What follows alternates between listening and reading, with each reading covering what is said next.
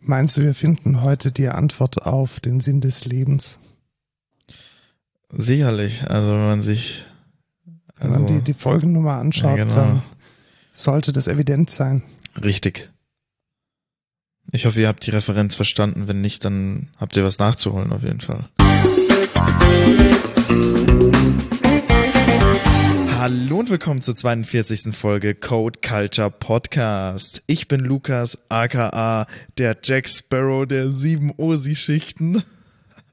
Das ist ja jetzt mal ein katastrophaler Wortwitz. Und ich, Das ist super. ich bin Markus nach wie vor CTO von Excentra und nicht der Captain Hook, der, Nein, wir hatten doch aus Davy Jones, der wer ist Davy Jones? Davy Jones ist der Bösewicht in, in Fluch der Karibik. Das ist der mit den Tentakeln. Okay. Das, wir hatten wir hatten ausgemacht Davy Jones des Klavierspielens.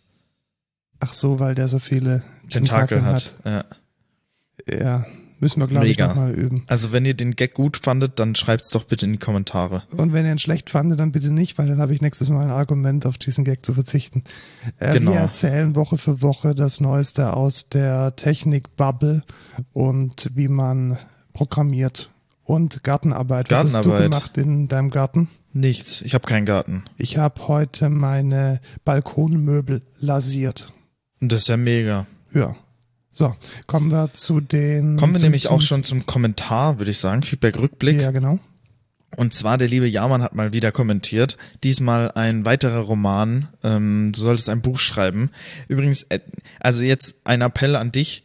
Wenn du so lange Kommentare schreibst, dann ist es kein Kommentar mehr, sondern schreib uns das dann bitte einfach per E-Mail, weil und dann ist es wenigstens formatiert. Ich kann das so wirklich, es ist wirklich schwer zu lesen auf den, in diesem Kommentar, auf dieser Kommentarsektion, weil es sind keine Umbrüche da, es sind keine Überschriften da. Ich verliere oft den, den Anhang. Ich muss das erstmal komplett formatieren, damit ich es mir überhaupt durchlesen konnte.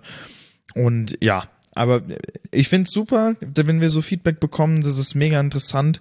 Äh, Ich lese mir das dann auch gerne durch, aber wenn das in diese Kommentarsektion ist, da, da kann ich das einfach nicht lesen und sonst muss ich wieder so viel Zeit in rein investieren, um das überhaupt mal erst richtig zu formatieren.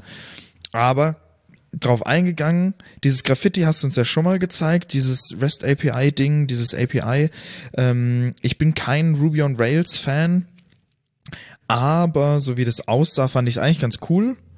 Ähm, ich würde mir das nochmal angucken, weil ich bin zurzeit auf der Suche nach Quick, Quick äh, API Generation für so, Da haben wir heute auch einen guten Code der Woche. Vielleicht taugt er dir ja. ja genau, hoffentlich. Ähm, und ja, Graffiti fand ich sehr cool. Sonst, ähm, ja, die anderen Sachen, auf die du eingegangen bist, da hast du bei vielem recht auf jeden Fall. Ich möchte jetzt nicht auf zu viel eingeben, weil wir haben ja auch nur begrenzte Zeit. Ähm, Datenbanken, äh, Docker ist cool und so, GitHub, äh, alles nice, fand ich cool, deine Standpunkte. Äh, was ich sehr interessant war, war dein Raspberry-Ding und was für Projekte du schon ähm, mit äh, Schülern gemacht hast. Das fand ich sehr, sehr, sehr interessant. Und was du da alles draufpackst, das ist ja unglaublich. Also äh, kurz für euch, die, die das Kommentar nicht gelesen haben, ähm, der packt da zum Beispiel äh, auf so ein Raspberry 4 ein Proxmox drauf, ähm, kann dann damit virtualisieren, dann packt er da so einen Webmin, PFSense, Traffic, OpenVPN, FreeNAS, DynDNS, Nextcloud, Grafana, Mosquito, äh, Pi-hole, das packt er alles auf einen Raspberry und das scheint auch zu funktionieren. Also wenn man nicht gerade alles gleichzeitig benutzt, scheint das alles zu funktionieren und das ist echt geil. Und auch so Projekte wie, ähm, was war das hier? Tello-Drohne, KI und Cluster mit Schülern, OpenCV, da haben wir tatsächlich auch schon was gemacht in dem Bereich mit Praktikanten bei uns. Ähm, war auch ganz cool mit so Face Detection, äh, OpenCV-mäßig. Sonst IoT mit E ESP32, äh, mega, feiere ich auch sehr. E ESP32 finde ich auch bester Mikrocontroller, den man so benutzen kann. Mit, äh, du benutzt äh, MQTT mit hier OpenHub. Äh, ich ich habe ja einen äh, IO-Broker, finde ich auch sehr nice. Da können wir uns auch, glaube ich, ewig drüber unterhalten. Sonst auch, der hat auch hier Gartenarbeit, Thema Gartenarbeit auch wieder sehr interessant. Robo-Arm mit sechs Motoren, der eine Taste drückt äh, und man mit irgendwie Reinforcements. Also, genau, der macht dann irgendwie Gartenarbeit für einen. Der geht, der mäht dann den Rasen. Mega nice. Das Da- ist ja mega. Oh, vielleicht finde ich da mal einen passenden Gast, weil ich habe da einen Bekannten, der hat so ein Ding mal programmiert für einen großen Garte Gartengerätehersteller. Dann könnten wir tatsächlich mal unser Versprechen wahr machen und auch ein Podcast über Gartenarbeit sein. Ja, das wäre ja mega das interessant. wäre mega spannend. Beide Aber- Themen verbunden. er hat es einfach auch mit seinen Schülern gemacht und das finde ich schon geil und so wie es klingt, bist du echt jemand, der der da auf jeden Fall viel investiert und da wirklich auch Bock hat, mit den Schülern dann was Geiles zu machen. Ähm, zum Closed Source Thema, glaube ich, kann ich nicht viel sagen äh, und dann war es das auch zu deinem Kommentar. Sehr gut. Aber Lukas, du kannst dich ja davon inspirieren lassen. Ich glaube, ich, wir haben drei Ja, ja, richtig, tatsächlich. Also jetzt wirklich in Pfingsten, ja. Ähm, ich muss sagen, das hat mich schon inspiriert und da sind mir auch ein paar Sachen eingefallen, weil man könnte, was, was ich mir überlegt habe, ähm, wir haben ja dann einen Azubi in digitale Vernetzung. Ich glaube, das Genau, darf und man sagen. Richtig, ne? genau. Und wir haben dann drei Schülerpraktikanten, also mit denen kann man durchaus sowas mal machen in der Woche. Ja, und ich finde, ja, also was ich mir genommen habe von dem ähm, Ding, ach, ich habe den Dings nicht, ich habe den Abschaller nicht. Das ist das Ding. Egal, Ja, deswegen egal. sehen wir uns das wieder. Alles gut. Ja, genau. Ähm, dass ich das, dass wir das, dass er, der, der digitale Vernetzungstypi macht einfach einen Cluster auf einem Raspberry Pi. Der macht einen Kubernetes-Cluster auf dem und, oder einen Proxmox-Cluster und kann dann das Proxmox so verwalten oder ein OpenStack oder so, weißt du? Ja, das wäre schon Und- lustig. Und das Geile wäre, der macht dann nichts kaputt, weil ich habe im Proxmox selber Angst, dass ich irgendwas kaputt mache und deswegen halte ich mich lieber Genau, zurück. den, den Azubi in ein produktives Boxmox lassen, ist vielleicht nicht Richtig, so nice. richtig. Und das ist halt nice, eine nice Idee, weil da kann man dann diese Hemmung nehmen, dass man irgendwas kaputt macht und einfach dran rumprobieren. Das ist sehr nice, sehr gute Idee. Ja, dann machen wir das doch mal. Äh, vielen Dank, äh, ist inspirativ und dann schauen wir mal, vielleicht berichten wir auch, was wir mit unseren Schülerpraktikanten nach Pfingsten mal so gemacht haben. Ja. Vorerst haben wir aber keine Praktikanten, sondern Studierende und da haben wir diese Woche, ja, was sollen wir sagen, versucht. Ja, wir haben es Geschafft. geschafft. Geschafft. Wir haben so eine Erfolgreich. CI/CD from scratch gemacht mit schon ja fünf, sechs Docker-Containern, ähm, drei Maven-Projekten, alles in GitLab schön ähm, getriggert durch eine äh, GitLab CI-YAML. War ganz spannend, das mal so from scratch aufzubauen. Hat gut funktioniert, glaube ich. Also wir hatten ein bisschen Probleme mit den Bildzeiten, die waren manchmal ein bisschen stressig. Und wir hatten ein bisschen Probleme mit dem Login in die ähm, Registry von GitLab. Ansonsten war es aber eigentlich ganz in Ordnung. Das lag aber auch nur an Abhängigkeiten, die gefehlt haben. Ja, Tatsächlich. genau, irgendwie, also erstmal war, war ich immer wieder überrascht, welche alte gammliche Docker-Version denn Debian so ausliefert. Also die kann man eigentlich komplett vergessen. Ja, richtig. Ich versuche hier mein Mikro gerade zu fixen, es tut mir ja, leid. das ist fast, ich mache mir einfach mal eine Marke, dann fixst du dein Mikro, dann Ja, genau. durch Minuten und ich erzähle mal weiter, was wir gemacht haben. Wir haben ähm, die CI-CDs so aufgebaut, dass wir zuerst ähm, mit Maven die drei Spring Boot Projekte bauen. Dann werden die im GitLab intern, also werden nicht in einen, in einen ähm, Maven Repo gepusht, da haben wir gesagt, braucht man nicht, sondern die bleiben im Cache, die bleiben im, im Working Dir und dann äh, werden die vom Working Dir aufgepickt von einem Docker Compose, welches dann über die dort konfigurierten Bildparameter die Docker Images baut. Diese Docker Images, die landen dann in dem Docker, in der Docker Registry von GitLab. Und dann gibt es so einen kleinen V-Server von Hetzner, der dann diese Docker-Container per Docker Compose Pull und Docker Compose Up dann äh, holt und startet. Und jetzt kämpfe ich noch damit irgendwie mit den Spring Profiles, weil die sind irgendwie JVM-Parameter oder Environment-Parameter. Das ist alles ein bisschen gruselig.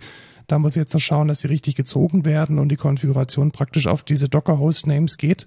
Und ich glaube, dann sind wir durch. Dann funktioniert die Sache. Ja, ich habe jetzt mein Mikro auch endlich gefixt. Sehr gut. Ähm, Ich habe erzählt, was wir gemacht haben. ja, genau.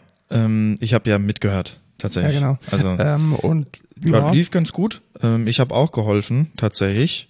Äh, und ja, die Studierenden sind auf jeden Fall, oder die noch nicht Studierten, die Studenten, Studierenden. genau, die sind auf jeden Fall, wie sagt man, interessiert am Thema, Interessiert und motiviert. motiviert, genau. Wir haben gelernt, äh, die Projektnamen und die Gruppennamen in GitLab so klein wie möglich halten, weil die schleppt man irgendwie Ja, als. Docker-Tags irgendwie durch die ganze CICD durch.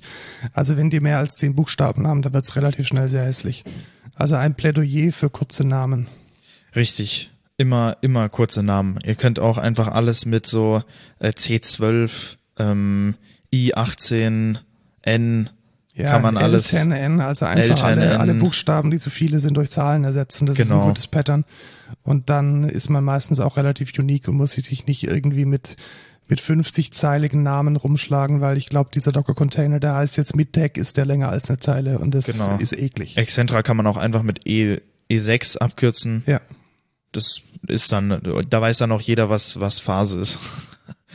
nee, das soll natürlich in einem guten Rahmen passieren, äh, Abkürzungen, aber manchmal ist es doch deutlich geiler, wenn man kurze Namen hat.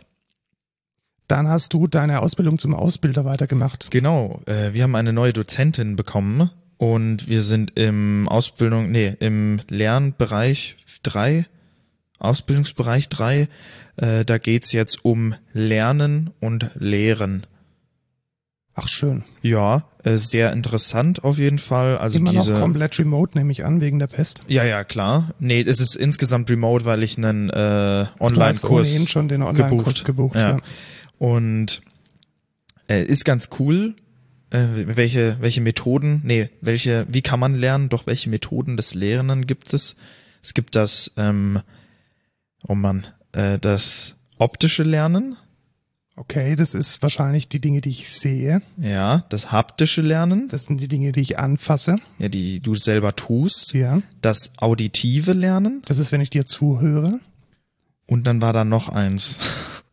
Das was, also, olfaktorische Lernen, wenn ich Dinge rieche. nee. Glaube ich nicht. Aber das gibt's auch. Das gibt's, das ist zwar nicht so wichtig, aber wenn du zum Beispiel Koch bist, Ja, ich glaube, beim Koch ist es Richtig. nicht verkehrt, wenn man ja, Dinge auch essen kann. Auch schmecken. Es gibt Ja. auch das schmeckende Lernen äh, und es gab noch eins, wo du irgendwie auditiv, optisch, haptisch und noch eins. Das war dann dieses, ich weiß es nicht mehr. Muss ich nochmal in die Dokumente reingucken.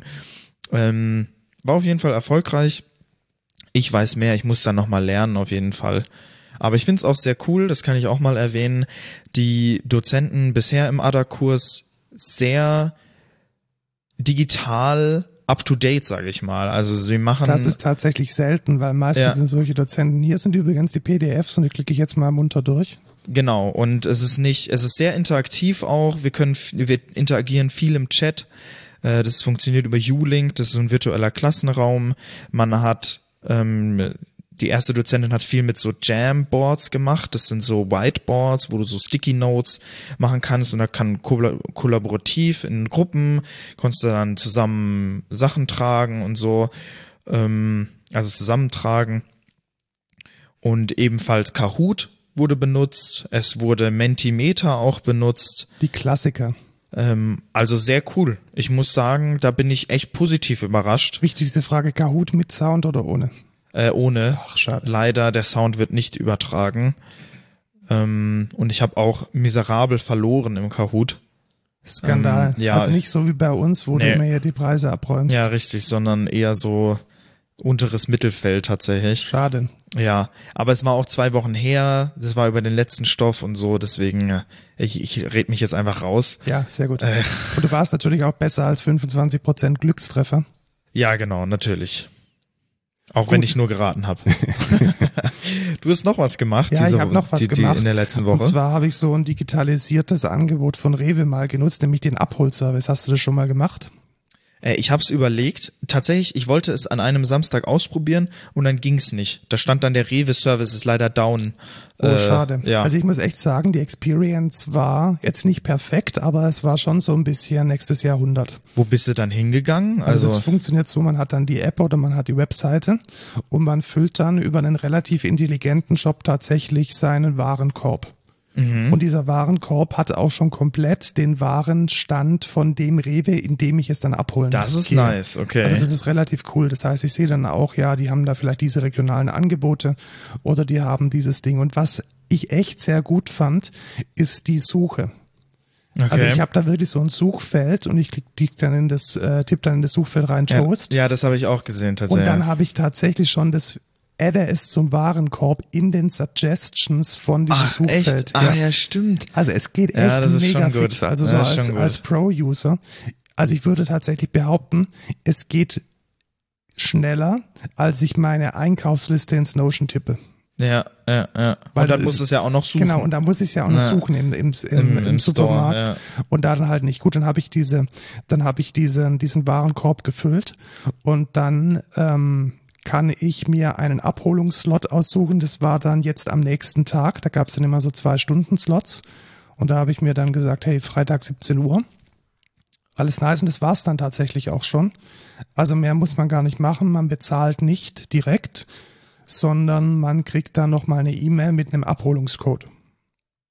Mhm. Und dann geht, fährt man mit dem Auto zum Rewe hin und darf, oder zu Fuß, weil man Ja, auf die Fuß, weil Umwelt achtet. Ja, aber wenn man mit dem Auto kommt, dann gibt's da sogar die zwei Parkplätze direkt neben dem Behindertenparkplatz, quasi direkt vor dem Eingang, sind reserviert für diese Schnellabholer, für, diese, für diesen Ah, Abholungsservice. das Das, cool. heißt, man hat dann gleich mal einen reservierten Parkplatz. Man tigert dann da rein, man folgt der Beschilderung und kommt dann, das haben sie jetzt neu gemacht in diesem Rewe, einem separaten Kassenhäuschen an. Ach, das ist das. Und dieses Kassenhäuschen, also es sieht aus wie so eine Information vielleicht oder ja, Das ist bei uns direkt links dann, oder was? das ist, wenn du an der Kasse in der Weirerstraße stehst, ist es ähm, direkt links von der Kasse. Also du gehst praktisch den Ausgang rein und dann kommt direkt, ohne dass du irgendwo weitergehen musst, kommt dann dieses Kassenhäuschen. Aha. Und da ist es dann mega, mega lustig, wie die das dann gemacht haben mit den Gefrier, mit den Kühlwaren. Also das ist alles schon einsortiert und die haltbaren Sachen, die sind dann schon in so einer Einkaufsbox drin. Und die Kühlwaren sind im Schrank daneben aber auch schon vorsortiert. Das heißt, er nimmt dann einfach so ein Kühlfach raus und packt dann meine Kühlwaren mit in die Box rein. Und das, Ah, das macht er dann auch, macht oder er dann, genau. Das Ah, gleiche auch okay. mit den Gefriersachen. Also es sind dann auch zwei Arbeitsschritte. Er muss dann praktisch diesen fertig gepackten Korb mit den haltbaren Sachen nehmen, muss dann noch meine vorsortierten Kühlwaren und meine vorsortierten Gefrierwaren reintun. Und dann irgendwie noch gemanagt, ich glaube, Toast war aus, hey, wollen Sie andere Sorte, alles cool, ja, hat gepasst. Und dann äh, kriege ich diesen Korb, der kostet 8 Euro Pfand, den kann ich wieder zurückbringen. Und ähm, dann scannt er diesen Barcode und ich bezahle dann an dieser Kasse und war, ich habe extra auf die Uhr geschaut, in drei Minuten raus. Das ist geil. Also wirklich hin, klingeln, der Dude kommt, Kühlwaren rein, Gefrierwaren Was rein. ma hast du jetzt den hast du jetzt den Korb hier? Nee. Ja, ich habe den Korb hier tatsächlich. Ah, okay. Also das ist so ein, ja, ist so ein Klappkorb. Der ist halt gebrandet mit Rewe, ist ein bisschen stabiler als jetzt nicht irgendwie so diese 50 Cent Dinger, die man sonst so hat, sondern so ein stabiler Und da zahlst du dann einmal für Den oder? zahlt man einmal für und ich kann den jetzt auch wieder zurückbringen und krieg dann die 8 Euro wieder raus. Ich habe es noch nicht ganz gecheckt, wie es mit den Gebühren ist. Also ich glaube, ich war einfach über dem Betrag, wo dann keine Servicegebühr mehr fällig ist. ah, okay. Ich glaube aber, wenn man so klein, Kleinkram bestellt und da irgendwie nur so 5, 6 Euro, dann ähm, kostet es Gebühren. Aber ich glaube, wenn man über einen gewissen Betrag kommt, kostet es keine Servicegebühr. Also ich Ach, habe jetzt, ich habe jetzt keine zusätzliche Gebühr gefunden. Und da ich sowieso immer einen sehr präzisen Einkaufszettel habe, fand ich die Experience echt super. Ja, ich ja auch. Also ich gehe nie in einen Supermarkt und lass mich dann verleiten, irgendwie doch was anderes zu kaufen. Ja, genau, weil man dann ohnehin die Hälfte vergisst und Ja, irgendwie eben. Zu wenig von dem einen und zu viel von dem anderen. Und da kann man dann halt echt mit dem Handy im Haus rumlaufen, kann seinen Warenkorb pflegen und holt den dann am nächsten Tag nach der Arbeit ab. Also das fand ich eine sehr gute Das Experience. ist schon nice. Und ich werde es jetzt, glaube ich, öfters verwenden. Ja, das ist schon cool. Ich Ich glaube, muss ich, auch ganz ehrlich sagen, ich finde es besser als per Post liefern lassen, weil ich halt keinen Verpackungsmüll habe. Also das Ja, Ding das ist stimmt, halt ein ja. komplett gepackter, tragbarer Korb. Äh, genauso würde ich ihn auch packen, wenn ich einkaufen fahren würde. Außerhalb, dass, außer dass ich dann halt mir diese 20, 25 Minuten spare, wo ich durch diesen, äh, durch diesen Supermarkt tigere und irgendwie Karens mir am Weg stehen, die den ganzen äh, Gang blockieren. Das kann man sich ja alles sparen. ja, cool. Ja, also definitiv eine Empfehlung wert. Ähm, nice Sache. Dann kommen wir zu den News. Kommen wir zu den News. Da ist diese Woche was sehr Spannendes passiert. Hast du das verfolgt, was Oracle und Google da gerade machen? Nee, nicht direkt. Also grundsätzlich muss man wissen, dass Oracle ja vor Urzeiten mal der Erfinder beziehungsweise das, das Dach von Java war. Ja. Und ähm, Oracle ist trotzdem jemand, der gerne klagt. So, und jetzt ist Folgendes passiert. Also Oracle will sowohl Java loswerden, als auch Google verklagen, dass sie Java nutzen in Android. Okay. Und deswegen wollten sie Milliarden von Euro von Google haben, weil Google in dem Android Operating System offensichtlich Java Code, also Teil der, der API verwendet und dafür wollte ähm, Oracle sehr, sehr, sehr, sehr viel Geld. Also Java, Java Code, ne? Java, Java Code, genau. Kein OpenJDK, sondern. Ja, das war damals, also der, der, dieser, dieser Rechtsstreit ist schon mehr als fünf Jahre alt, glaube ich. Okay. Und die, ähm, die Idee wäre jetzt gewesen, dass Oracle äh, behauptet, Google hätte 11.330 Zeilen von dem proprietären Java-Code verwendet. Okay. Und dafür wollte, ähm, wollte Oracle Milliarden von äh, Dollars. Und das oberste US-Gericht hat jetzt entschieden, nope. Oh, okay. Ja, also das ist jetzt durch. Das heißt, das war so der, der einzige große Rechtsstreit, der noch im Bereich Java, ähm, Java äh, am Start war. Und ich muss ehrlich sagen, unter diesem Hintergrund kann ich auch verstehen, dass die OpenJDK-Community inzwischen alles tut, um markenrechtlich von Oracle so weit wie es geht wegzukommen. Ja. Also Adopt OpenJDK, da wird jetzt ja nicht mal mehr der Name OpenJDK verwendet, weil der ja auch irgendwie mit Oracle assoziiert wird. Das heißt jetzt nur noch Adoptium. Und äh, Java EE heißt Jakarta EE. Also mich würde es nicht wundern, wenn Das da noch echt, weitere. echt krass. Also man muss, glaube ich, einen riesigen Bogen um dieses Oracle machen, wenn man die Java-Welt noch retten möchte. ja. Weil die haben es offensichtlich nicht ganz verstanden, wie die Open-Source-Welt funktioniert. Nee, auf jeden Fall nicht. Also das ist ja, das ist schon sehr heftig. Und unfair, finde ich auch einfach. Ja, also letzten Endes Java ist aus meiner Sicht ist es eine offene Programmiersprache und jeder, Ja. der sie verwendet, hat auch den Anspruch, es als offene Programmiersprache zu behandeln. Und sind wir mal ehrlich, äh, 130.000 Zeilen Code sind für ein Android-Betriebssystem nichts. Also das sind ja äh, minimale, minimale Anteile an einem Betriebssystem. Da geht es ja, um Ja. Millionen von Code. Und da wegen, wegen 11.330, ich muss mich korrigieren, 11.330 Zeilen Milliarden von Euro zu verlangen. Ähm, Frech. frech. Frech auf jeden Fall. Ja. Wenn man äh, Java entwickelt, dann verwendet man manchmal eine IDE namens IntelliJ. Ja, hoffentlich verwendet man die. Ja, ich verwende die Eclipse, aber du verwendest IntelliJ und du kannst jetzt Code Reviews und Pair Programming ähm, ein bisschen besser machen als vorher, What? weil du kannst jetzt zwei IntelliJ-Instanzen miteinander so verbinden, dass du damit ein gemeinsames, eine gemeinsame Sicht auf den Code Das ist ja übel geil. machen kannst. Also integriert ist, glaube ich, sogar ähm, ein Voice Call.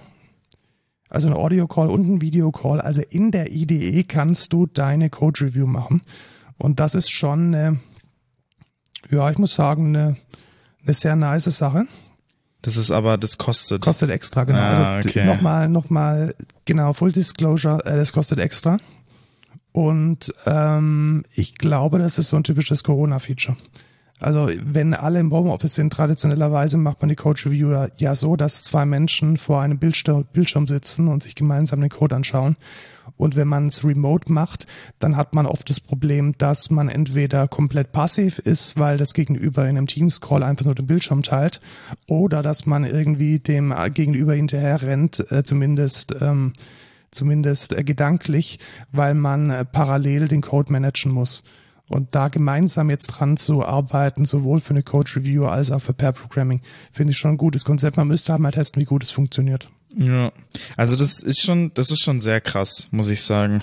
Weil so Pair Programming ist schon immer, vor allem, also ich kenne das halt, wenn man über die Schulter schaut, ist es halt schon nochmal, man ist weiter entfernt, man kriegt vielleicht nicht alles mit, so was gerade passiert und das ist schon eine Möglichkeit, so, die ist schon geil. Ja, genau. Und dieses, äh, und es ist tatsächlich, glaube ich, ähm, wenn man JetBrains, IntelliJ, IDEA ähm, bezahlt, dann ist es included, glaube ich. Included in 8 paid. Ach Ja, genau. so. Also ich glaube tatsächlich, dass es in diesen acht ähm, kommerziellen Lizenzen schon mit drin ist. Also du könntest es zum Beispiel mit mir oder mit Kai durchaus mal testen. Ja, Können wir gerne mal krass. machen.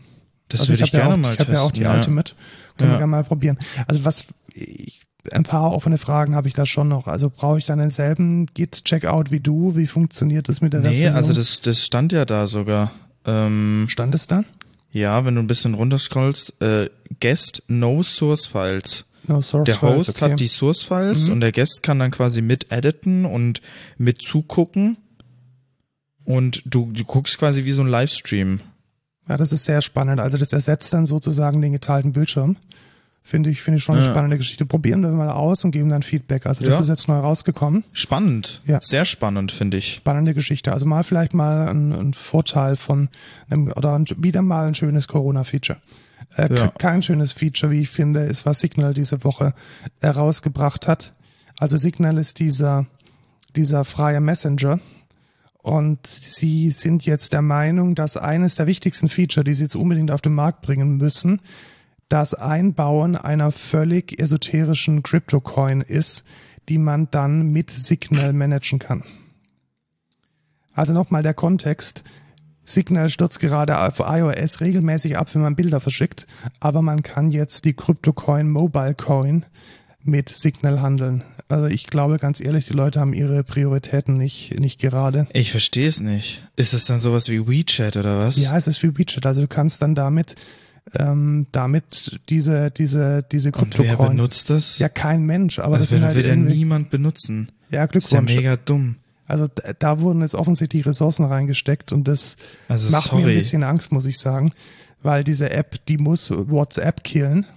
Die muss und die Features, mit denen man WhatsApp killt, ist garantiert nicht irgendeine esoterische äh, Crypto-Coin, sondern das ist jetzt erstmal, dass die GIFs funktionieren, dass die Icons funktionieren, dass das Ding nicht abstürzt und dass es eine gute User Experience hat und nicht, dass man irgendwelche esoterischen Währungen mit tradet. Also ähm, sehr komisch. In dem Artikel steht gerade auch, man kann über WhatsApp Geld verschicken. Habe ich noch nie gesehen. Kennst du das? nicht. Also da, steht, unlike payment features integrated into other messaging apps like WhatsApp or iMessage, which typically link a user's bank account. Das ist doch falsch. Also bei iMessage ist es so, dass es iMessage Extensions gibt, also so iMessage Apps, so kleine Mhm. Mini-Apps. Und da bietet zum Beispiel N26 so eine an. Was das dann allerdings macht, ist nichts anderes als dieses Moneybeam. Äh, ja, aber das, ja eben, aber das Richtig. hat ja nicht, das ist ja kein Ja. Feature von iMessage oder WhatsApp. Ich glaube tatsächlich, dass da der Artikel, also wir reden gerade von dem Artikel von Wired. Genau, der auch in den Ja, Shownotes verlinkt genau. ist. Ich glaube, dass die das einfach sehr unpräzise hier ausgedrückt Ja, haben. also, WeChat fände ich jetzt eine ne Genau, gute WeChat Vergleich, ist ein guter Vergleich, aber mit WhatsApp kannst du letzten Endes nichts anderes machen als PayPal-Links hin und her ja schicken. richtig. und das ist nicht sauber integriert. Und genau genau das das wäre ein geiles Feature von Signal. Du sagst, ich kann irgendwie PayPal äh, eine coole PayPal Ja, ganz, ganz einfach. Einfach nur ähm, URLs hin und her schicken und diese URLs, die werden äh, kryptografisch sicher auf dem gesandboxten System von einer App in die andere geschoben oder dann gleich via iMessage ein gescheiter Plugin-Standard. Das würde doch gut funktionieren. ja, das Aber nicht, ich cool. nicht jetzt irgendwie Cryptocurrencies, nur bei Nee, ein paar. weil niemand wird Nerds diese Mobile. Ja, eben, niemand wird diese Mobile Coin benutzen. Also sorry. Ich glaube, das ist, ähm, das ist ein bisschen auf Äh, der falschen Seite ja. vom Pferd runtergefallen. Vielleicht sind wir auch mega falsch informiert oder so und das wollen irgendwie die, die meisten User haben oder was weiß ich. Aber ich sehe es jetzt nicht Also tatsächlich. so wie ich, ich sehe und so wie es auch viele Analysten gesehen haben, also John Gruber und ähm, ich habe es an, an ein paar Ecken gehört, die sind alle der Meinung, WTF, ähm, macht mal eure Prioritäten gescheit und nicht ähm, irgendwelche Nerd-Themen pushen, die kein Mensch braucht. ja. Dann würde ich jetzt ganz nochmal ein bisschen zusammenfassen wollen, was sich diese Woche und in den letzten Wochen in den Bereichen digitale Impfzertifikate getan hat. Da ist übrigens auch die aktuelle Folge von Lage der Nation sehr zu empfehlen, die das aufgearbeitet haben. Du kannst nicht immer zu anderen Podcasts referen. Das ist. Das ist doch, das ist doch freundschaftlich. Aber wir beleuchten das jetzt ja, natürlich die müssen auch, auch mal Werbung für uns machen. Also kannst du mal anfragen hier ja, bei genau, da, Lage der da, dass, die, dass die großen Podcasts mal, mal ein ja, bisschen, hier ein bisschen Werbung für uns machen. machen. Also, Also es gibt, es gibt zwei Ansätze. Es gibt tatsächlich eine von der EU verfolgten Ansatz, der relativ klassisch auf eine ähm, Private Public Key Infrastruktur aufsetzt und klassischerweise dann mit diesen Zertifikaten es erlaubt, äh, Nachweise zu machen und zwar dreierlei Art. Einmal den Nachweis, dass man geimpft wurde, einmal den Nachweis, dass man eine Immunität durch eine überstandene Infektion besitzt und einmal, dass man einen Schnelltest ähm, gemacht hat, der negativ ist. okay, das ist nice. Also das Konzept ist nice. Genau, also Impfbescheinigung und äh, negative Testbescheinigung und die ärztliche Bescheinigung, die sich in den letzten 180 Tagen von Covid-19 erholt haben. Und da wäre jetzt die Idee, dass dann mit dieser Public-Private Key-Infrastruktur dann Ärzte und Gesundheitsämter ausgestattet werden, die dann diese eine dieser drei Dinge bescheinigen können und das kann dann ein beliebiges äh, Drittsystem verifizieren. Das ist cool. Das finde ich eigentlich ganz nice. Also vom Konzept her sehe ich da jetzt keinen direkten Fehler. Nee, und das würde ich auch sagen, da würde ich mir jetzt zutrauen, das gut implementieren zu können. Ja. So, dann gibt es allerdings noch den Jens Spahn. Und der Jens Spahn hat gedacht, ach, warum wollen wir da so ein einfaches System? Es gibt doch da so eine Lösung, die noch nie ein Problem gefunden hat, nämlich äh, Blockchain. Und nee, also wir machen natürlich in Deutschland nicht ähm, so was Einfaches, dass man da jetzt so ein Zertifikat hätte, dass man dann mit einer Das kann man doch auch mega gut, ja, wohl, was, aber ja, ein Welche? Fall, ein Fall, der mir einfällt beim an, anderen Konzept, was passiert, wenn der Private Key an die falschen Hände gerät? revoken und einen neuen setzen. Ja, dann musst du aber auch zu allen Authorities und dann sind alle alten Zertifikate und alle alten Impfzertifikate kaputt. Ja, richtig. Ja, Und wie, wie ist es denn bei der Blockchain? ja das wer weiß macht, ich nicht. Wer macht da das, das Proof of X? Ich weiß es nicht. Ich habe es auch in niemandem dieser, ich habe es in keinem dieser, ähm, dieser Artikel dazu auch heraus. Also der Auftrag wurde schon vergeben an IBM und an eine, an eine, ähm, äh, ich sehe es auch sogar hier, der, der, der Bechtler aus Neckarsulm, das ist fast schon in meiner Heimat, und irgendwie ein Startup aus Köln und die machen das jetzt mit einer Blockchain. Und ich habe noch nicht verstanden, welches Proof of ähm, X sie dann machen. Ist es dann auch wieder irgendwie Energie verbrennen oder der schnellere gewinnt? Keine Ahnung. Ja, Und was dann halt auch noch passieren soll, dass dieses Ding Erlöse bringen soll, weil das Zertifizieren von einem Testergebnis Geld kosten soll. Also wow. im Gegensatz zu dem, was die, im Gegensatz zu Ah. dem, was die EU vorschlägt, wollen sie jetzt äh, pro Jahr Erlöse von 32 Millionen Euro erzielen durch Gebühren, die erhoben werden, wenn man sich zertifizieren lassen möchte. Also ich glaube, das ist völlig falsch abgebogen. Das ist doch kompletter Kack. Also das finde ich doof. Also erstmal, dann ist, wa, wa, was ist es dann? Dann hast du wieder, ähm, dann können sich die Leute, also stell dir jetzt mal vor, du, du kriegst lange kein, du kriegst lange keine Impfung, weil man wie du und ich eher jetzt in der letzten Gruppe ist. Das heißt, wir kriegen bis, bis äh, Oktober, November, Dezember keine Impfung. Und dann müssen wir uns regelmäßig unsere Schnelltests zertifizieren lassen und jede dieser Schnelltestzertifizierungen kostet fünf Euro. Und Ja. nur dann können wir ins Kino. Das WTF. ist schon, das ist schon doof. Also Weiß ich nicht. Finde ich nicht gut. ich lasse mich gerne mit einem besseren belehren, wenn es irgendwo noch eine Quelle gibt, die mir ein bisschen genauer sagt, wie der Quatsch funktionieren soll. Momentan sieht es aber für mich so aus, als hätte da jemand, der einer dieser Blockchain-Kiddies mal endlich ein Problem gefunden, zu der man glaubt, eine Lösung zu haben und dann auch gleich die Dollarzeichen in die Augen bekommen, weil es mit der Blockchain natürlich sehr einfach ist, blockbasiert oder transaktionsbasiert eine Gebühr zu erheben. Und beides Ja, aber ich verstehe auch Kontext von der nicht- Pandemie einfach scheiße. Ja, eben, wofür bezahle ich dann? Also, Du weil, bezahlst dafür, dass äh, dein ja, dass du dann zertifiziert wirst Ja, und genau. wer kriegt dann das Geld? Der Staat oder was? Nein, die Firma. Ach, die Firma. Ja, die Firma kriegt das Geld, genau. Also die, also so wie ich das hier in der Tagesschau lese, bekommen, bekommt dieses Konsortium aus Bechtle, IBM und diesem Kölner Dings. Die bekommt, kriegen dann das Geld. Ja, genau. Die oh, das ist ja, das ist ja mega. Super, gell? Hä? Das ergibt doch gar keinen Sinn. Warum sollten die dafür dann auch Geld bekommen? Ja, weil sie für dich in, die Block, in der Blockchain zertifizieren oder dann dein Proof of X machen, dass du halt diesen Test bestanden hast. Und dann zahle ich quasi dafür, dass die quasi Strom verbrauchen und diese Blockchain ja, dann genau, berechnen. Das meine ich ja. Also letzten Endes bezahlst dann du nochmal eine Gebühr, damit du ins Kino kannst. Das ist ja mega dumm. Und das wenn das ja dann die offizielle, die offizielle App ist, dann bezahlt man sogar, was weiß ich, 24 Stunden wird so ein Schnelltest ähm, gültig sein. Dann könnte es sein, dass man alle 24 Stunden dieses Ding bezahlen muss, nur damit man oder diesen zumindest diesen Block äh, neu äh, in die Blockchain packen muss, damit man in der Lage ist, ähm, sich auszuweisen, dass man getestet wurde. Also absoluter Quatsch. Mega Fail, sage ich dazu. Das ist der What, What the fuck der Woche. Äh, lass es, der What the fuck wird's, glaube ich, erst wenn es rauskommt und dann scheiße ja, ist. Genau. Aber ich bin mir ziemlich, ziemlich sicher, dass, also es sei denn, ich habe irgendwas übersehen, aber ich glaube, dieses Konzept funktioniert so nicht.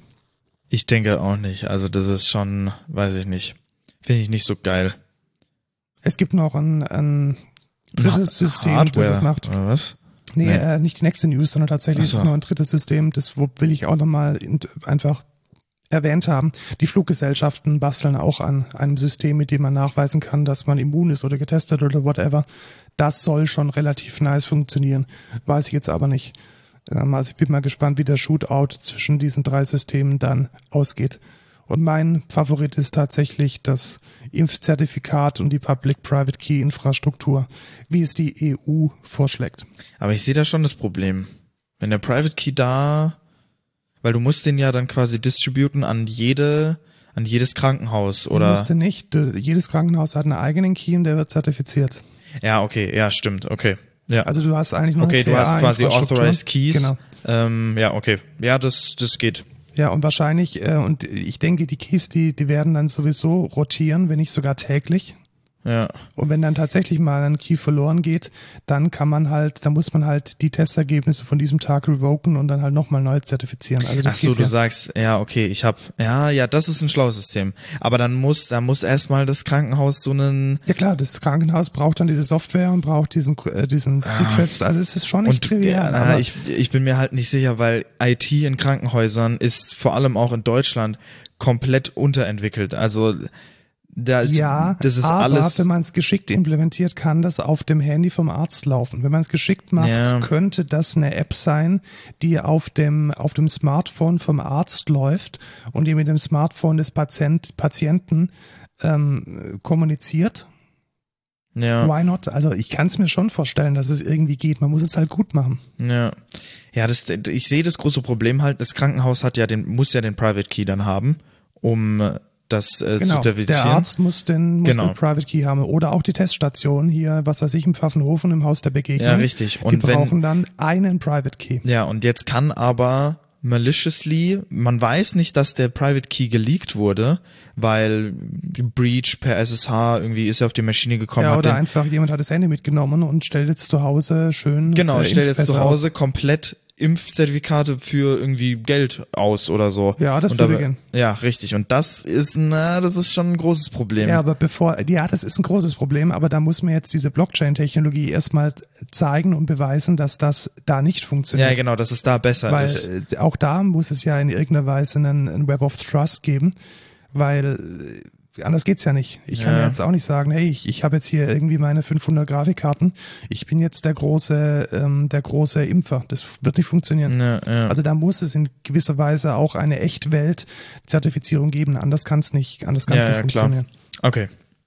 Gut, schließen wir dieses Thema ab. Wie gesagt, ähm, Lage der Nation hat es politisch ein bisschen aufgearbeitet. Die zwei Quellen, die wir in den Shownotes verlinkt haben, sind ein bisschen spärlich. Wenn ihr da noch was findet, ähm, wäre spannend, da noch weitere Infos zu kriegen.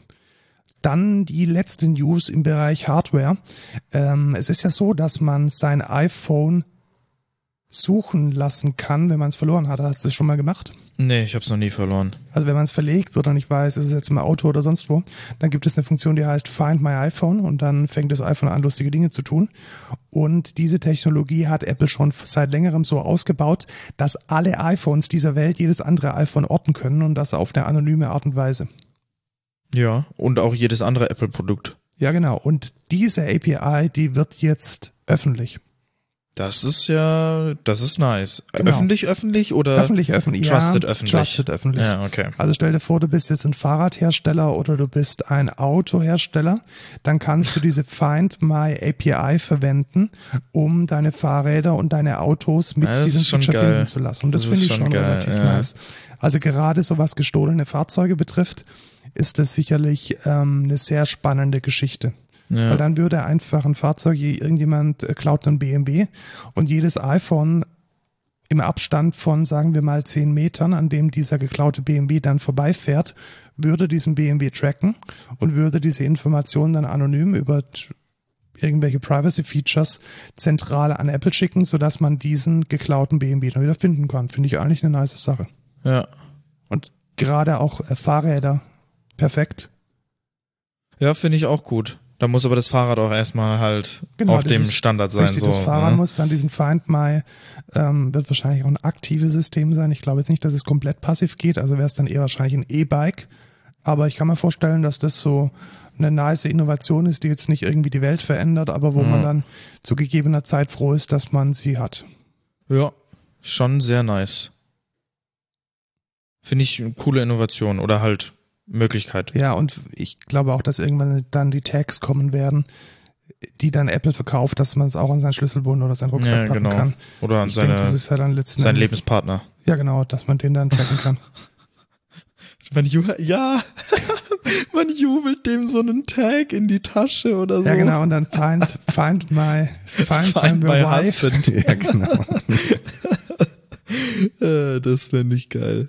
Ich Ja. meine, das geht ja jetzt schon, äh, indem ja, du quasi unglaublich eklige äh, Privacy-Corrupting-Apps, die man. Ja, oder, oder man kann äh, auch dieses Find My von Family Membern kannst du ja koppeln, auch mit deinem. Richtig, ja. Dann, Ähm, dann siehst du auch, oder von der Apple Watch oder so. Das ist ja extra auch dafür gedacht, zum Beispiel für Kinder, dass du weißt, wo dein Kind ist, ähm, wenn es jetzt irgendwie draußen spielt. ja, bei Kindern ist es gut, aber irgendwann werden die Kinder dann auch älter und auch ähm, Kinder haben Freiheitsrechte. Ja, nicht in meinem Buch. Kommen wir zum Thema der Woche. Das ist heute ein schnelles. Wir wollen einfach von letzter Woche weitermachen und fortsetzen. Wir haben letztes Mal über Datenbanken gesprochen und wir wollen jetzt darüber reden, wie man denn im Programm, im Programmcode mit der Datenbank umgeht und zwar mit einem starken Fokus auf unsere Java-Welt. Genau, weil was anderes kennen wir nicht. Genau, also ich glaube, das geht mit, mit äh, Ruby on Rails, wie hieß denn das Ding damals? Data, irgendwas. Ähm, Ruby on Rails gibt sowas, sowas gibt sicherlich auch in Python, sowas gibt sicherlich auch in Node.js und ist ganz schrecklich. Aber wir reden jetzt über den Java-Standard, der sich da eingebürgert hat. Und dann fangen wir mal ganz unten an. Also wir haben letztes Mal gesagt, wir haben jetzt so eine Datenbank. Im besten Falle oder im, im Standardfall ist das eine relationale Datenbank. Und jetzt möchte ich dieser Datenbank SQL-Query schicken. Wie mache ich das dann? Muss ich dann da Netzwerkadapter aufsetzen und muss dann über diese Netzwerkadapter irgendwelche TCP-Pakete mit SQL-Befehlen hinschicken und dann den Text, der von dem SQL-Befehl zurückkommt, muss ich den dann parsen? Und Oder? da gibt's Driver. Ah, da gibt's Driver, sehr gut. Ja. Und da haben sich also schon schlaue Menschen Gedanken gemacht, hey, das sollte man mal standardisieren. Und der Standard, der nennt sich äh, JDBC. Und das ist Teil von Java Enterprise. Und mit diesem äh, JDBC, mit dem Java Database Connectivity, also DB steht für Database und das C für Connectivity, Das hat auch er nicht gerade gegoogelt, das hat er natürlich aus habe ich ja auswendig gewusst Ja, natürlich. ja. Und damit, ähm, das ist so ein Treiberstandard. Das heißt, es gibt dann einen JDBC-Treiber für, sehr beliebt, Postgres. genau. Also wahrscheinlich irgendwie Millionenmal verwendet. Auch sehr beliebt Oracle, MariaDB, MariaDB, MySQLDB. Ähm, MongoDB. Mongo, ja, MongoDB wahrscheinlich nicht, weil, kann MongoDB SQL? Ich weiß es nicht. Ach nee, nee. Ja, also ich würde es eher mal so in die Richtung gehen. Obwohl JDBC hat das was mit SQL zu tun? Ja, ich glaube schon. Zwingend? Es, ja, ich bin mir nicht sicher. Bin mir jetzt auch gerade nicht sicher. Ich würde es mal offen lassen, weil Verwirrung ich, stiften. genau, erstmal Verwirrung stiften, weil ich weiß nicht, ob's, ähm, ich weiß nicht, Ja, ob, google mal JDBC Driver MongoDB. Wenn es das gibt, dann ja, ich muss hier mal kurz ein paar Tabs schließen, weil, was ich dachte jetzt, wie es funktioniert, wäre, ähm, das ist halt Java Database Connectivity zu egal halt, also insgesamt einfach Database. Das hat ja jetzt inhärent quasi nichts mit, ähm, ja, gibt's tatsächlich, aber irgendwie auch nicht. Also ich glaube, nicht alle Features kriegt man durch dieses JDBC durch von MongoDB. Deswegen würde ich jetzt for the sake of simplicity tatsächlich bei den relationalen Datenbanken bleiben. Die ähm, übrigen Datenbanken, also von Elasticsearch, weiß ich es sicher, die haben eine native Java na, okay, ja. API. Also die gehen nicht über diesen JDBC-Driver. Deswegen lassen uns jetzt mal bei den relationalen Datenbanken bleiben, weil dann macht auch das ORM-Mapping dann Sinn, welches wir dann später. Ähm, Gibt's, aber wenn ihr jetzt recht, äh, Redis über JDBC gibt's doch auch, oder nicht? Glaube ich nicht. Glaubst du nicht? Lass mal lass Egal. den roten Faden Wir- wir- behalten. Ja, genau. nicht Relationale Datenbank, JDBC, den- den Postgres, genau, äh, MariaDB. Faden. Genau, also wir haben jetzt einen JDBC-Treiber. Also wir können uns jetzt mit der Datenbank verbinden über unsere Java-Applikation. Und jetzt ähm, ist die Frage, jetzt könnten wir ja eigentlich damit auch SQL-Queries absetzen. Genau, da kann ich jetzt sagen, ja, Select Stern from, From- bleiben wir beim letzten Beispiel, from students, where first name equals Lukas. Da kommen alle Lukasse zurück. genau. So, und jetzt ist die Frage, will ich diese Lukasse jetzt als Text haben oder will ich diese Lukasse als Java-Objekt haben? Natürlich als Java-Objekt. Genau, und da gibt es auch im äh, Java EE einen Standard, der nennt sich JPA. Darf ich sagen? Ja, Das steht für Java Persistence Annotation. ich glaube, Oder? Persistence API. Ah, fuck. Ja, genau, das weiß ich, das weiß ich ohne ach, Google. Also JPA steht für Java Persistence API und das ist in dem aller, aller einfachsten Fall eine Spezifikation, wie ein Objekt auszusehen hat, welches man in eine Datenbank schreiben kann und aus Ah, nee, äh, es heißt Jakarta Persistence API. natürlich. Hatten wir ja vorher. hatten wir vorhin. Also wie, wie, wahrscheinlich sollten wir das Wort Java gar nicht mehr Genau, wir verwenden. dürfen sonst- Java nicht mehr sagen, sonst werden wir hier verklagt. uns Oracle in Grund und Boden. Ähm, die Jakarta Persistence API, die definiert, wie eine Java-Klasse auszusehen hat, damit man sie in eine Datenbank speichern kann und, eine, und aus einer Datenbank wiederholen.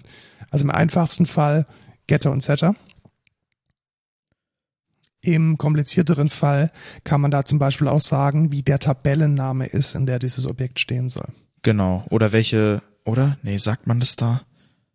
Auch die Kardinalitäten, also du sagst dann auch ähm, One to many, one to many, to one, many to one, many to many, many. to many, wie die, ähm, wie die Datenbankrelation dann sein soll.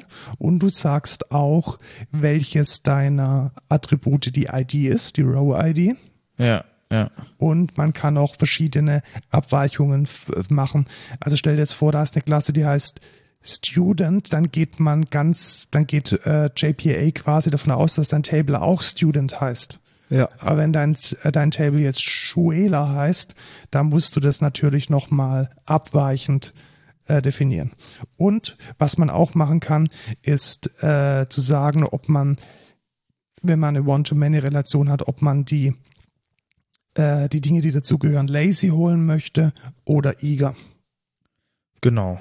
Also das würde zum Beispiel bedeuten, wenn ein Schüler, oder sagen wir es mal so, wenn eine Klasse mehrere Schüler hat, dann kann ich jetzt sagen, ob ich, wenn ich die Klasse hole, ob dann die Schüler alle schon drin sitzen sollen in diesem Objekt oder ob wir ressourcensparsam sein wollen und die Schüler nicht schon direkt mitfetchen, wenn man die Klasse holt. Das ist dann, ist es der Cascade-Type? Nein. Nee, das ist Kaskade ist was anderes. Das ist ähm, Fetch, äh, Fetch-Type, glaube ich. Ah, Fetch-Type, ja. Fetch-Type Eager, Fetch-Type Genau, Lazy. Fetch-Type äh, Lazy und Eager gibt es da. Genau, Und, Fetch-Type. äh, aber Kaskadieren hat dann was mit dem ORM-Mapper zu Genau, tun. Ne? Kaskadieren hat was mit dem Löschen zu tun.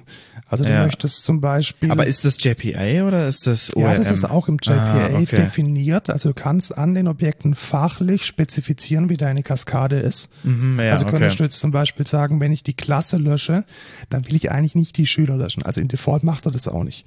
Ja. Weil wenn die Klasse jetzt irgendwie gelöscht wird, weil du hast die Klasse falsch angelegt, dann willst du natürlich nicht alle Schüler löschen. Ja. Aber was du vielleicht machen möchtest. Weil das ist ja eine Aggregation. Ja. Ja. Ja. ja. Weil eine Klasse kann also auch Schüler, existieren. Genau, nee, andersrum. Schüler können auch existieren ohne eine Klasse. Ganz genau. Ja. Aber wenn du jetzt zum Beispiel eine Rechnung mit Rechnungspositionen modellierst, dann möchtest du wahrscheinlich mit der Rechnung auch die Rechnungspositionen löschen. Genau. Und das kannst du, das ist ja eine fachliche Sache, deswegen muss es auch in das Geschäftsobjekt, in das Business Object. Und dieses Business Object verfolgt dann den JPA-Standard. Mhm. Okay, ja. Gut. Dann kann man da noch ein paar Dinge definieren, zum Beispiel Add Transient, da kannst du sagen, ja, das ist eigentlich wir haben es ja letztes Mal gelernt, dass alle äh, Attribute full-funktional abhängig sein müssen.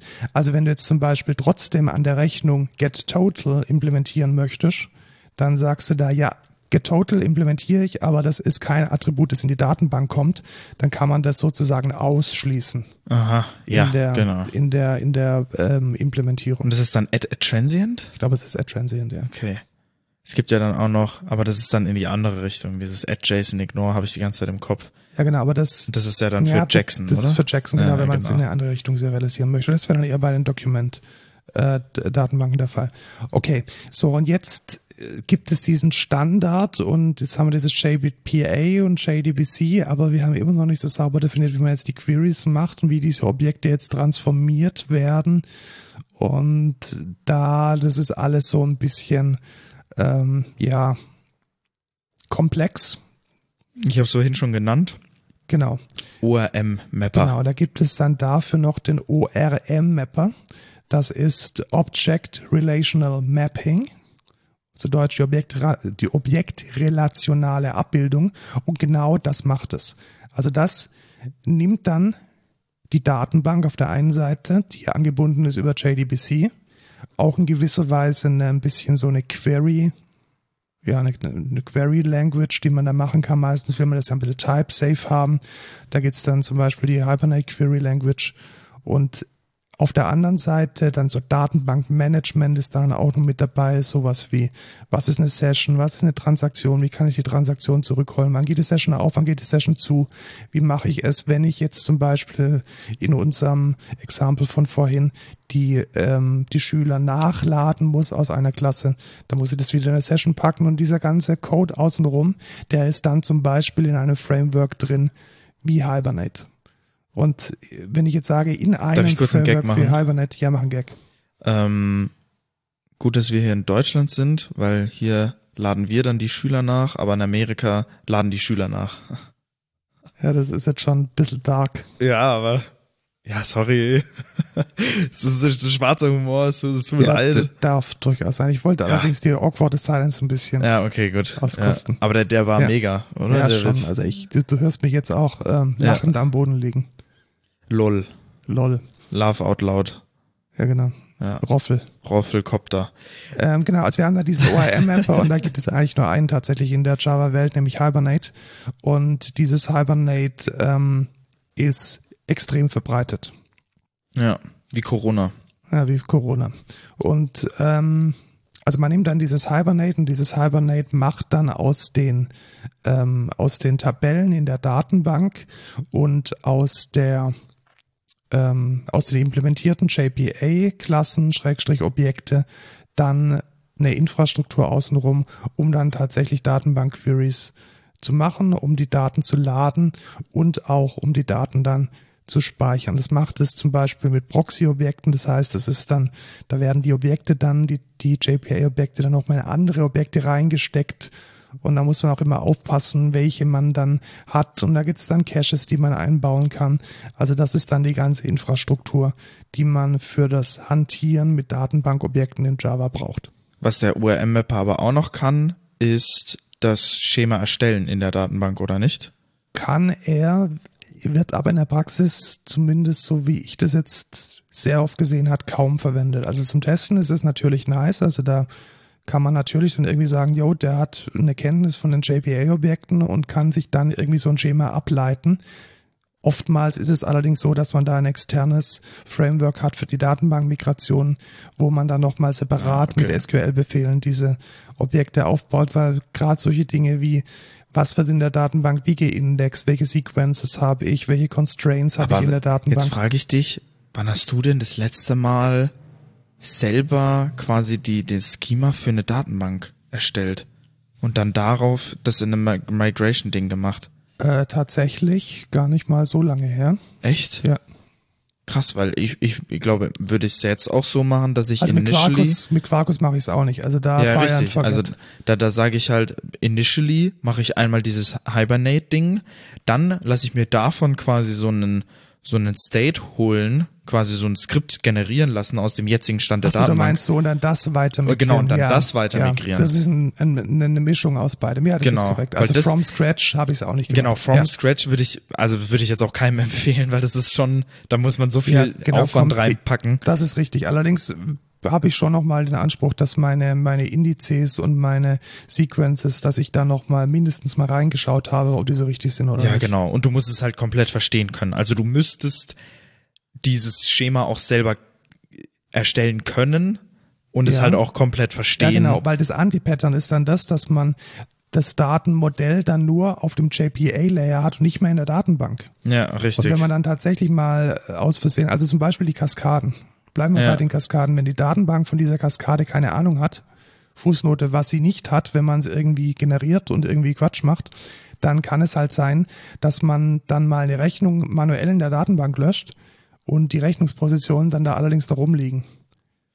ja, Und dann äh, Hibernate Query, was macht dann Hibernate, wenn du jetzt irgendwie dann diese Rechnungsposition hast und die geht dann davon aus, dass jede Rechnungsposition eine Rechnung hat und dann ist das Ding null und dann ist der Proxy leer und dann passieren viele, also das ist eklige Geschichte. Also dieses, dieses saubere Mapping von, einer, von einem definierten Modell in der relationalen Datenbank auf ein im Code definiertes Modell in der, dieser JPA-Standard, ähm, in, in diesem JPA-Standard finde ich schon sehr wichtig und das erspart ja echt ziemlich viel Pain, vor allem bei größeren Datenmodellen. Ich glaube, wenn man jetzt irgendwie eine Handvoll Objekte hat, sei es drum, aber wenn man richtig komplexe Geschäftsobjekte hat, Ja. dann ist es, denke ich, sinnvoll, da immer mit einem Migrationsframework, zum Beispiel Flyway, das ich sehr gern verwende, mit einem Migrationsframework dann die einzelnen Migrationen auch immer manuell und in einem bewussten Akt zu managen. Übrigens ein weiteres Anti-Pattern wäre, wenn man Migration jedes Mal, wenn man die Anwendung startet, quasi auskommentiert. Äh, wenn es Production ist und wenn es Dev ist, dann macht man, dann kommentiert man das ein. Nicht, dass ich das schon mal gemacht hätte oder so in einem Das ist schon Projekt. eher ein Anti-Pattern, also das würdest du ja nie machen. Das nee, ist, nein, nee, nein, nein, auf keinen Fall, auf keinen Fall. Äh, Nur zur Info, das war mein Azubi-Projekt, da haben wir das so gemacht. Ja, aber du bist jetzt auch äh, älter und besser geworden. Ja, ja, richtig. Also ich weiß jetzt schon, was, was, was man jetzt machen sollte. Und zwar einfach Flyway richtig konfigurieren, dass er halt die Migration Steps richtig macht. Ja, genau. Ja. Äh, das war unser Beitrag zum Thema Schnittstellen zwischen Datenbank und API. Locker flockig, kurz Locker drüber. flockig, kurz zusammengefasst, äh, schnell drüber gestiefelt. Und wir kommen dann auch schon zum Code der Woche. Der sehr viel mit dem Thema sogar zu tun Ja, hat, tatsächlich. tatsächlich. Ähm, äh, wie bin ich da drauf gekommen? Ich glaube über Product Hunt. Das ist ja so eine so eine Product Launch ähm, Community, kann man fast schon sagen, wo Menschen neue Produkte vorstellen, Feedback kriegen und es dann gerankt wird. Und da war, glaube ich, gestern oder vorgestern dieses Tool am Start. Und zwar reden wir über Retool, den API-Generator. Und das ist ein sehr spannendes Projekt. Da kann man nämlich seine REST APIs, ja, ich würde fast sagen, grafisch über eine UI, über ein, ein sehr einfache Dinge konfigurieren und an den Start kriegen. Ja. Sieht sehr cool aus. Das Also ich hab's auch. schon ein bisschen was. Also wie muss man sich das vorstellen? Das ist irgendwie wie so ein Datenbank-Editor, wo dann am Ende allerdings keine Datenbank rauskommt, sondern eine REST API. So kann man sich's vielleicht vorstellen. Ja, ich habe es ein bisschen ausprobiert vorher schon und es sieht sehr interessant aus. Ich bin noch nicht ganz dahinter gestiegen, wie viel man jetzt im Free-Tier machen kann und ob das Free-Tier jetzt unendlich lange gilt oder nur für 14 Tage. Weil beim Pricing, das ist sehr irreführend. Hier steht nämlich, ja, 0 Dollar per Month, wenn, du's, wenn du im Free-Tier bist. Aber wenn du dann einen Account erstellt hast, steht dann da oben 14 Tage left in the trial. Ich glaube ganz einfach, dass du, ähm, wenn du dich anmeldest, dass du dann sofort entweder Startup oder Pro bekommst mit allen Features und sie dir diese Features dann wegnehmen. Weil das kann auch ist, gut sein, ja. Also äh, zum Beispiel ein user-spezifischer Zugriff auf deine API funktioniert nur in einem Paid-Tier. Ja, so wie ich ja. das jetzt allerdings verstehe, ist es tatsächlich so, dass man ähm, dass man mit dem Free Tier zumindest so eine kleine Datenbank und eine REST API damit managen kann. Also jetzt mal realistisch betrachtet, niemand macht sich damit irgendwie ein komplexes Business äh, Business Modell nee. oder irgendwelche komplexen Datenmodelle. Das ist halt irgendwie wie jetzt in deinem Beispiel eine Webseite für einen Künstler irgendwie die die die Releases, die man hat, die fünf oder für ähm, irgendwelche Mini-Blog-Geschichten, wo man seine Blog-Einträge, die auch nur drei Attribute hat, managen möchte. Ich glaube, für sowas ist es gemacht. Ja. Ich glaube nicht, dass man damit jetzt seine, was weiß ich, ein PLM-System oder irgendwie eine, ein CRM-System damit groß modellieren kann. Das ist eher so für kleinere Dinge. Ja, aber echt cool. Also guckt euch das mal an. Ich werde es mir auch angucken für meinen Use Case. Und ich glaube, super gut ist es für Testdaten. Also wenn man die wenn man einfach noch nicht die, die finale API hat und noch nicht weiß, wie es irgendwie hingehen soll, dann kann man sich da relativ schnell eine REST API zusammendübeln, um zumindest mal ein bisschen Testdaten zu kriegen. Also schaut euch mal an, wenn ihr oft mit APIs zu tun habt. Retool.com ist eine Plattform, ein, ja, ich denke, es ist ein Startup, ähm, die euch APIs anbieten grafisch konfigurierte APIs anbieten. Ich habe so ein bisschen das Gefühl, es ist so ein Notion ohne UI. Also so eine so ein Notion für Enterprise. Ja, ja, ja, weiß ich jetzt nicht. Bin mir jetzt nicht so sicher, weil Notion ist ja schon eher was, ja, da kannst du auch zwar so Datenbanken haben, aber weiß ich jetzt nicht. Also für mich ist Notion immer noch so ein Notizentool. Ja, also wenn man, wenn man, also sagen wir so, wenn wir von Notion den, den Datenbank und Datenmodell-Zahl ja. nehmen, das irgendwie in gescheit ist, dieses Retool. Genau, und halt API. Hm? Genau. Okay. Notion hat keine API. Richtig. Kommen wir dann zum No-Code der Woche. Da bin ich auch über was gestolpert. Und zwar kommen wir ja oft in die Verlegenheit von unseren Softwareprodukten ähm, Screenshots und Bildern zu machen. Ja. Vor allem für die Website und auch in, ich sage jetzt mal, eher in der Hochglanz-Firmenkommunikation. Äh, und das ist gar nicht mal so einfach, dafür zu sorgen, dass sie gut aussehen. Und da gibt's jetzt ein wunderschönes ähm, Mini-Web-Tool namens productshot.app. Productshot.app. Das ist relativ easy. Man kann einfach einen Screenshot hochladen und dann kann man mit so einer Lupenfunktion die Teile highlighten, die man äh, highlighten möchte. Und das funktioniert relativ gut. Das ist cool. Das heißt, und es läuft auch alles in deinem Browser, das wird alles mit CSS gemacht. Das heißt, die Bilder landen nie auf dem Server von denen, sondern es ist ein reines Frontend-Tool und man kann sich dann so ein kleines Overlay machen, man kann dann ein spezielles Feature showcasen, man kann den Hintergrund dann ausblurren. Und ich glaube, das ist ein sehr, sehr äh, großer Vorteil, wenn man ein Feature kommunizieren möchte, weil was mir oft passiert ist, ich sehe dann so einen riesigen Screenshot und das Feature besteht eigentlich nur aus drei Wörtern irgendwie links oben oder rechts oben. Und dann bin ich völlig verwirrt. Und so kann ich dann mit diesem Tool dieses Feature highlighten, mir ein schönes Bild heraus generieren und das Ganze geht relativ easy in wenigen Sekunden. Sieht cool aus auf jeden Fall. Und es sieht vor allem besser aus, als irgendwie einen, einen pinken Rahmen drum zu ziehen, wie ich das immer mache mit Sketch. Ja, das sieht äh, nicht so nice aus. Das sieht nicht so nice aus. also das ist tatsächlich productshot.app für schöne ähm, gehighlightete Screenshots von eurer Web-Applikation. Eher jetzt für die Hochglanz-Kunden- oder User-Kommunikation. Genau, Link ist in den Show Notes.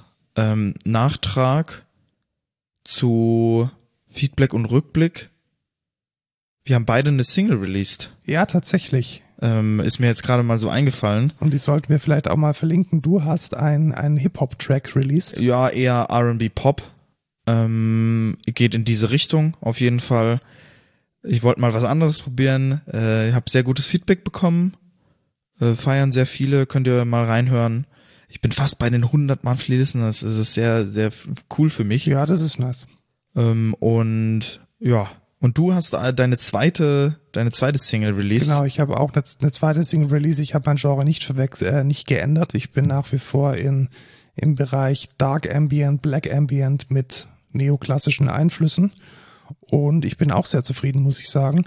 Also ich habe jetzt innerhalb von einer Woche, bin ich auch auf eine dreistellige Zahl von Monthly Listenern gekommen und habe jetzt, glaube ich, so irgendwas zwischen 2.000 und 3.000 Plays. Das was, ist schon krass, ja. Was für ein, eine Single relativ viel ist, vor allem wenn man jetzt nicht so bekannt ist. Bin ich ganz zufrieden. Auf YouTube funktioniert der, der Visualizer auch ganz gut. Geht auch so langsam irgendwie auf 3000, 4000 Plays. Wenn ihr euch das mal anhören wollt, das ist sicherlich keine Musik, die man jetzt ähm, aktiv anhört. Ambient ist, wie der Name schon sagt, Ambient. Ja, meins kann man aktiv anhören, weil irgendwie, wenn ihr richtig in der Mut seid, da, da habt ihr bestimmt Bock drauf. Äh, gebt mir auch Feedback, wenn ihr, wenn, wenn ihr welches habt. Äh, ich bin immer noch Laie, was Producing und äh, Vocals und so angeht. Markus hilft mir da schon viel.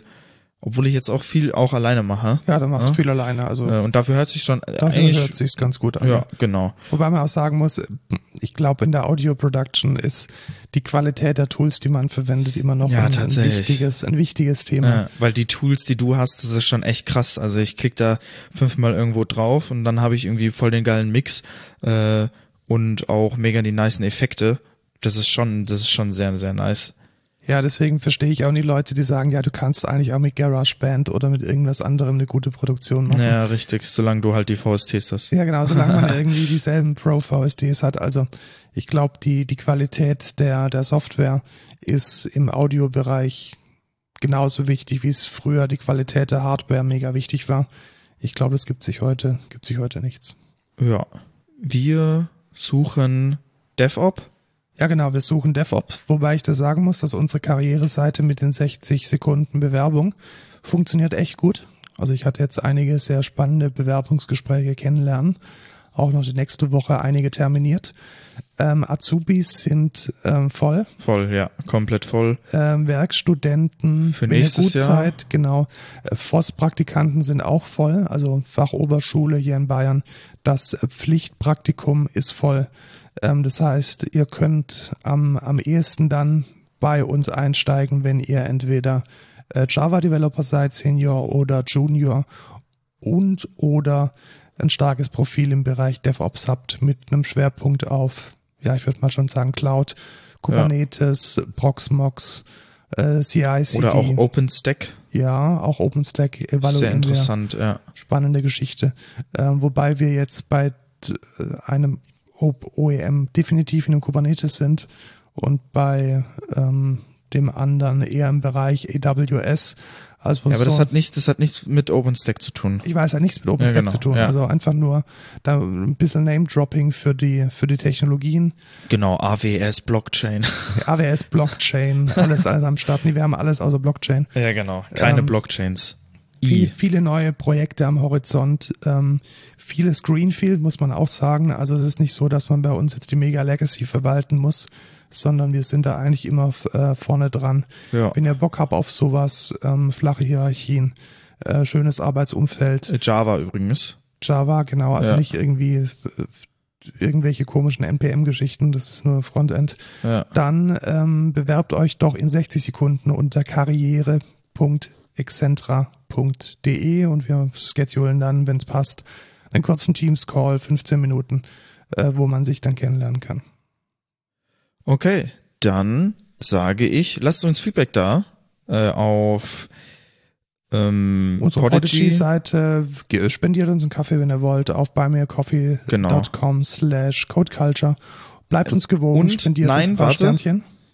Ja, Mann, wir haben die Webseite übrigens gefixt. Das ist mir noch ja, eingefallen. tatsächlich. Die Webseite, die, die Webseite ist, jetzt, ist jetzt gefixt. Genau. slash Podcast hat jetzt wieder die Liste, die aktuelle genau. Liste der Podcasts. Das Unsere, ist ein manueller Prozess. Vielen Dank an Christine in diesem Sinne.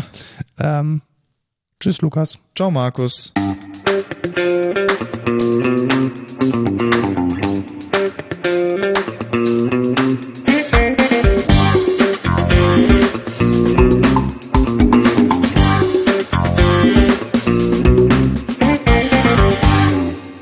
Produzieren oder essen wir jetzt gleich? Ich weiß nicht. Du kochst jetzt für mich, habe ich gehört. Ja, oder du kochst für mich und Oder wir bestellen. Ja, wir haben gestern schon bestellt. ja, ist mir egal.